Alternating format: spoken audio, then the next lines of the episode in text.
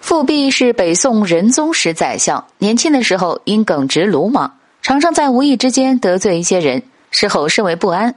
经过长时间的自省，他的性格变得宽厚谦和。所以，当有人告诉他有人在背后说他坏话时，他总是笑着说：“他们怎么会随便说我呢？”一次，一个秀才向富弼请教一个问题，想乘机当众羞辱他。富弼知道来者不善，但也不能不理会，只好答应了。众人见他被人拦在街上，都过来看热闹。秀才问富弼：“请问，欲正其心，必先诚其意。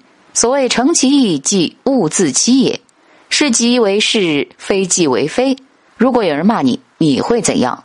富弼想了想，答道：“我会装作没听见。”秀才哈哈大笑，哼，原来你不过如此，大笑而去。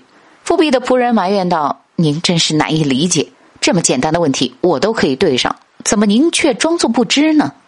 富弼说道：“此人乃轻狂之士，若与他以理辩论，必会言辞激烈，无论对错。”都是口服心不服，书生心胸狭窄，必会记仇，徒劳无益，又何必呢？果然，几天后，那秀才在街上遇见富弼，富弼主动上前打招呼，秀才却不理，扭头而去。走了不远，又回头看着他，大声说：“富弼只不过一缩头乌龟而已。”有人告诉富弼，那个秀才在骂他，他却认为天下同名同姓的人太多了，是骂别人，丝毫不理会秀才。秀才无趣，低头走开。富弼当了宰相后，常教育子孙说：“忍之一字是办好一切事情的窍门。家族要想和睦，一定要重视这个字。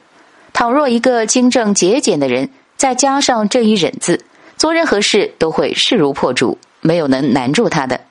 大凡朝廷用人唯才是举，但在任用宰相时，又以大度二字衡量。”所谓相者，要有天地之气魄，能容万物。如果不能忍，何异于青蛙？